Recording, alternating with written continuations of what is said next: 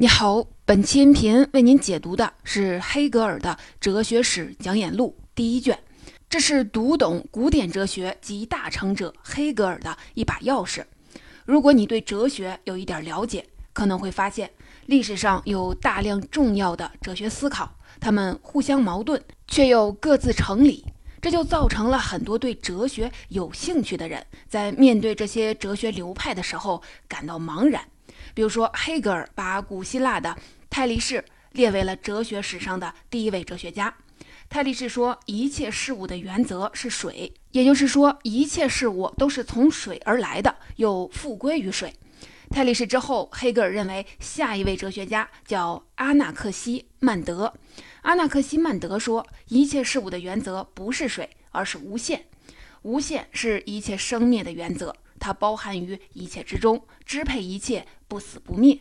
第三位叫阿纳克西美尼，他说一切事物的原则既不是泰利士说的水，也不是像阿纳克西曼德说的无限，而是空气。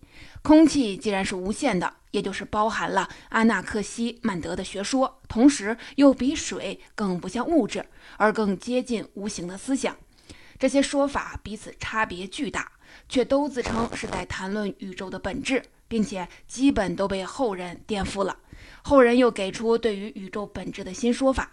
那么问题就来了：讨论那些已被颠覆的哲学还有什么用处呢？后人的哲学会不会又被更后面的人所颠覆呢？如果人们的哲学讨论总是在不断的被更后面的人颠覆，那哲学还有意义吗？这几乎是要直接挖到哲学的根脉上去了。黑格尔另辟蹊径，他认为所谓的哲学就是这些不断被颠覆的思想的演化历程。脱离开这种历程，直接谈论哲学，反倒是不靠谱的。所以，哲学家必须要找到一条贯穿始终的线索，把那些不断的被颠覆的思想给串起来，找到统一的内在精神演化逻辑。这个线索，不夸张地说，就是人类精神秩序的任督二脉。在今天为您解读的这本书里，黑格尔就是在这个层面上展开了思考。对于黑格尔要回应的这个问题，哲学上有一个说法，叫做“哲学史如何可能”。这个说法初听上去，你可能会觉得有些怪。他就是用这么简洁的一句话，表达出我前面所说的这个最顶尖的问题。把它翻译成更容易懂的话，就是人类自古以来的思想是否有一个统一的内在精神演化逻辑呢？请你记住“哲学史如何可能”这个说法。接下来我就会用它作为线索，来贯通西方哲学在思想内涵上的传递关系，来探讨人类的秩序和历史的整体意义。在正式开始之前，我想先来说说黑格尔的地位。你可能在中学的时候学过，他在哲学上大大的影响了马克思。实际上，黑格尔的地位远远不止于此。在哲学圈里，黑格尔被称为历史上第二个集大成者，第一个是亚里士多德。他有一本著作叫做《形而上学》，别把它理解成咱们哲学教科书里所批判的僵化的形而上学观念。这本书是人类历史上第一本哲学的集大成著作。亚里士多德把在他之前的希腊哲学、希腊原始宗教的所有的思想成果，全部贯通到自己的思想体系中了。而作为第二个集大成者的黑格尔，不但把19世纪以前所出现的一切哲学思想全部贯通到自己的哲学体系当中，而且面对这些过去彼此冲突的思想，还建构出来了一个一贯的解释。当评论哲学家的时候，一贯是一个极其重要的词。重要到什么程度呢？当人们说某个人的哲学思想是一贯的，那就是默认了他的思想体系没有任何自相矛盾的瑕疵，所有思考都是连贯和通畅的。一贯这个词可以说是对哲学家的最高评价。可以说，在哲学这个学科里，没有几个人可以和黑格尔的成就相媲美。而黑格尔的哲学体系非常的庞大。我为您选择的这本《哲学史讲演录》第一卷，就是一个很好的入口。在这本书中，我们能体验到黑格尔是怎么看待他之前的人类最高智慧的，他又是怎么整合这些彼此难以相容的真理的。接下来，我就用这个足以囊括本书的总问题——哲学史如何可能，作为复盘黑格尔思考过程的切入点，通过三个层次来回答这个问题。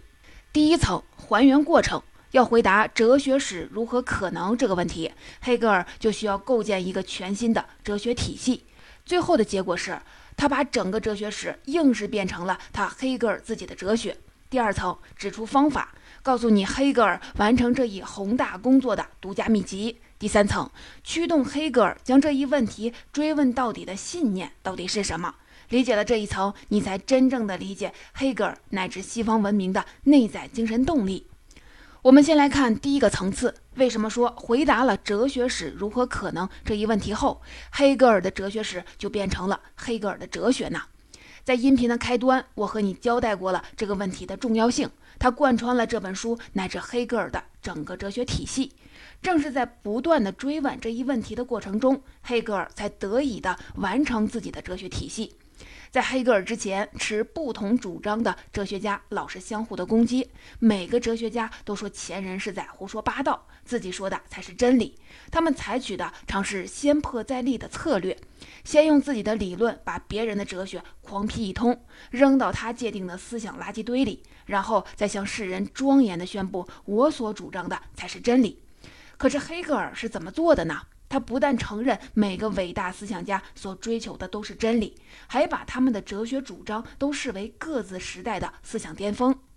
其实这么做是有两层矛盾的。第一层矛盾，既然承认了前人的主张都是真理，而这些真理之间彼此的冲突，你又坚持真理是唯一且永恒不变的，那怎么说这些彼此冲突的主张都在反映永恒不变的真理呢？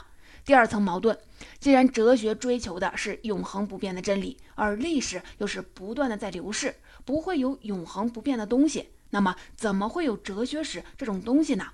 从这里开始，哲学史如何可能这一问题的内在张力便开始浮出水面。黑格尔也正是在处理这两层矛盾的过程中，完成了自己的哲学思想框架。那黑格尔是怎么做的呢？他先引入了一个重量级的概念——发展。你可别拿“发展才是硬道理”这种意义上的发展来理解哲学意义上的发展。发展才是硬道理，说的是经济如何增长，社会如何现代化；哲学意义上的发展，说的是人类的精神秩序如何发生结构性的演化。在黑格尔看来，以前的哲学家们都在追求真理，只不过对真理的认识也是要发展的，而且也只有在发展的过程中，真理的内涵才被不断的充实。要解释人们认识真理的不断发展，需要一个载体来实现。这个载体就是时间。尽管不同的哲学家有不同的主张，大多数时候这些主张又是相互矛盾的。但从时间上看的话，你会发现他们是有先后次序的。也就是说，这些追求真理的哲学，沿着时间的维度不断的向前发展。真理在每个时代都有自己的形态，它是有时间性的。这样一来，所有追求真理的思考和主张都必然是整体上的真理的一部分。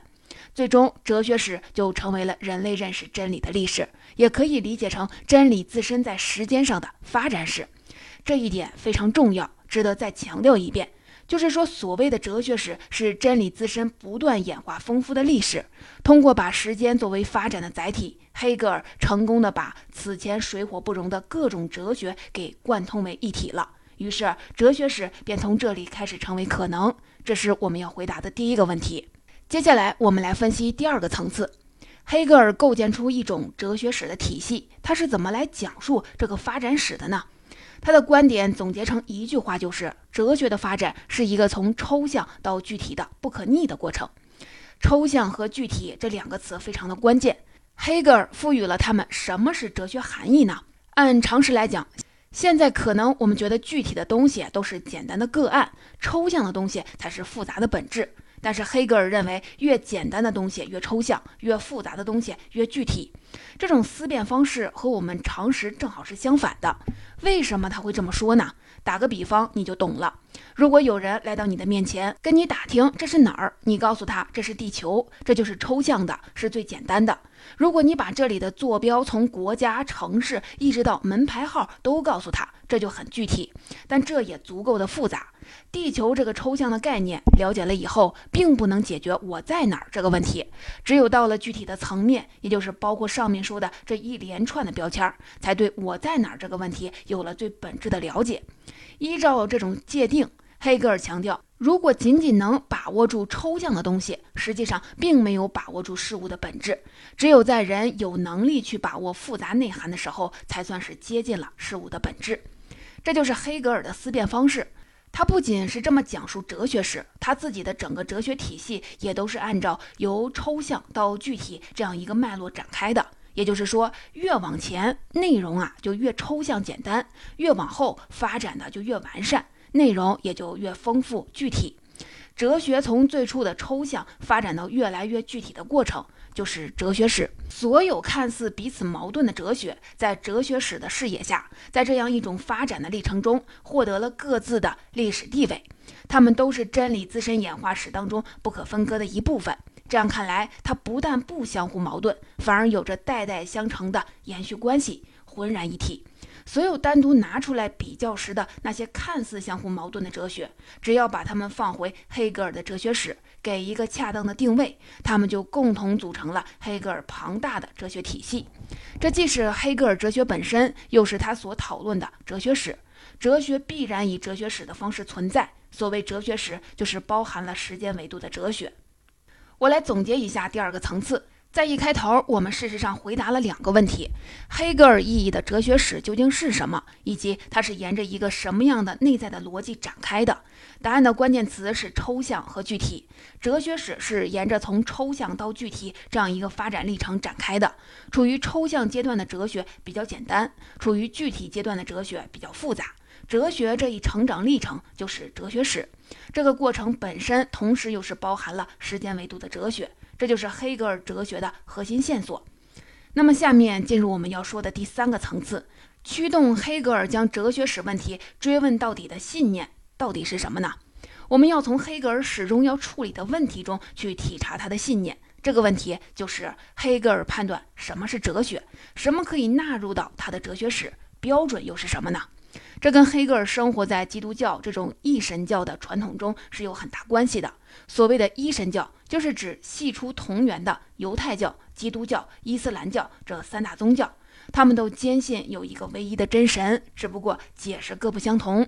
你可别以为一神教只不过是用上帝替换掉了中国文化当中的盘古、女娲、玉皇大帝之类的，他们背后的区别。大极了，甚至可以说这是东西方精神秩序差异的最底层的根源。一神教和非一神教的区别体现在所有的方面，这里我们不去展开讨论，只说和我们正在谈论的主题相关的，因为我们要讲的是黑格尔如何从历史的角度切入来把握哲学。在对待历史的态度上，以基督教为代表的一神教有着一种线性的历史观，无论在时间还是逻辑上，这种线性的历史观的方向都是单向且不可逆的。就是说，他认为历史是直线往前发展，而不会往复循环的。比如说，圣经的第一句话就是“起初，神创造天地”，这句话表明历史是有一个明确起点的。再比如说，耶稣谈论末日审判，表明历史是有明确终点的。就是说，历史是一个有始有终的进程，与基督教的线性历史观不同。中国从汉代董仲舒以后，就形成了一个五行相生相克的循环的史观。循环史观的意思是，历史是循环往复的，治乱循环五百年，必有王者兴，就是这种循环史观的体现。说到这儿，你可能就要问了，在中西遭遇后，中国的循环史观有没有受到内部挑战呢？你别说，还真有。康有为就曾经提出过力图打破治乱循环的中国版线性史观，不过他们的说法说到底还是借鉴了西方的基督教历史观。基督教历史观当中的线性时间观是基于上帝是唯一真神这一信念的，没有任何东西可以逃脱于上帝的力量之外。上帝的计划不会受到任何其他要素的影响或者是干扰。上帝是唯一真神，说的是神不能有两个或者是更多，有两个就可能相互的打架，总有一个不是真的。同样的，唯一真神不会有自我矛盾的东西，有的话就相当于有两个神相互的打架。黑格尔哲学中有一个统摄一切的点，他把它看成是绝对的一，也就是从唯一真神而来的。绝对的一最大的特征就是它没有内在的矛盾，就像基督教的神创造世界，掌握世间的一切。绝对的一也贯穿哲学的一切，要求在哲学的每一个角落中不能有自相矛盾的东西，不能有最后不能还原到一的东西。但值得进一步解释一下的是，黑格尔并不认为绝对的一是古希腊人就已经有的观念，相反，他认为这个观念也是在哲学史当中逐渐演化出来的。比如说，他就说到了古希腊著名的哲学家赫拉克利特。你肯定听说过赫拉克利特的一句名言：“人不可能两次踏进同一条河流。”我们通常对此的理解是，当我们第二次踏进河流的时候，因为水不断的在流动，我们所踏入的已经不是之前的那条河流了。所以啊，这句话说的是万物流转，无物常驻。所以赫拉克利特总结说，唯一不变的就是变。但黑格尔认为。赫拉克利特的目的也不在于解释流变不居的东西，而是在寻找那个唯一永恒不变的东西。所以，赫拉克利特意义上的变就是黑格尔所在的一。他和赫拉克利特都要求用一个原则去解释一切。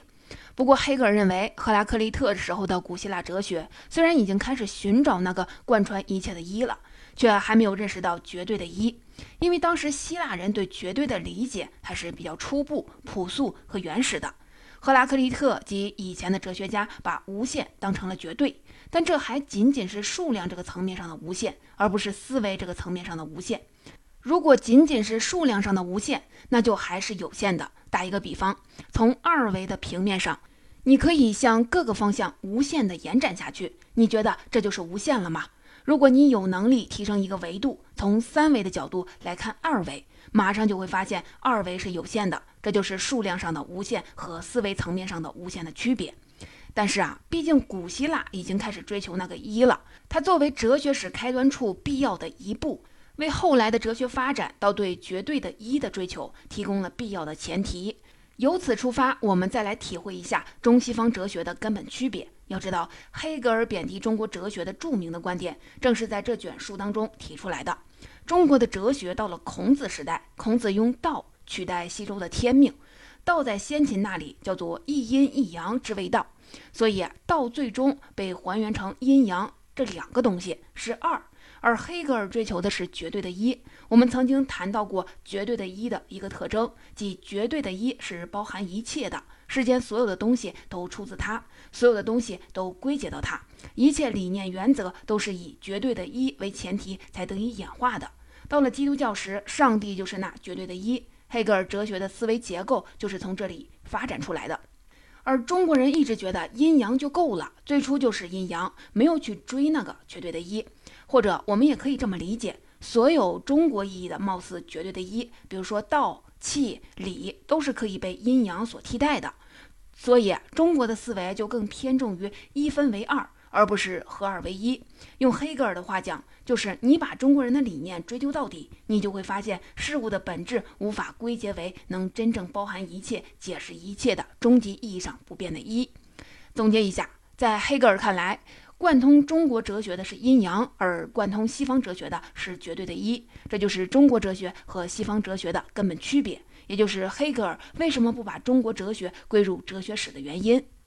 总结回顾一下黑格尔对哲学史如何可能这一问题的追问过程，我们就不难发现这样一条思维轨迹：黑格尔的论证以哲学史如何可能这个问题为起点，在回应这个问题的过程当中，他得出了这样一个结论，也就是哲学史之所以可能，是因为哲学史是沿着从抽象到具体这样一个发展历程展开的，发展历程在时间上是不可逆的进程。如果我们沿着哲学史如何可能这个起点继续的追问，那么紧接着的问题便是这个起点本身是否还有一个起点呢？或者说是什么信念在驱动着黑格尔一定要将哲学史如何可能追问到底呢？这就是我们在最后一部分讨论的问题，也就是作为黑格尔问题意识源的绝对的一之所以重要。原因在于，除了它是驱动黑格尔持续思考的底层动力之外，它的存在更是构成了中国哲学和西方哲学的根本区别。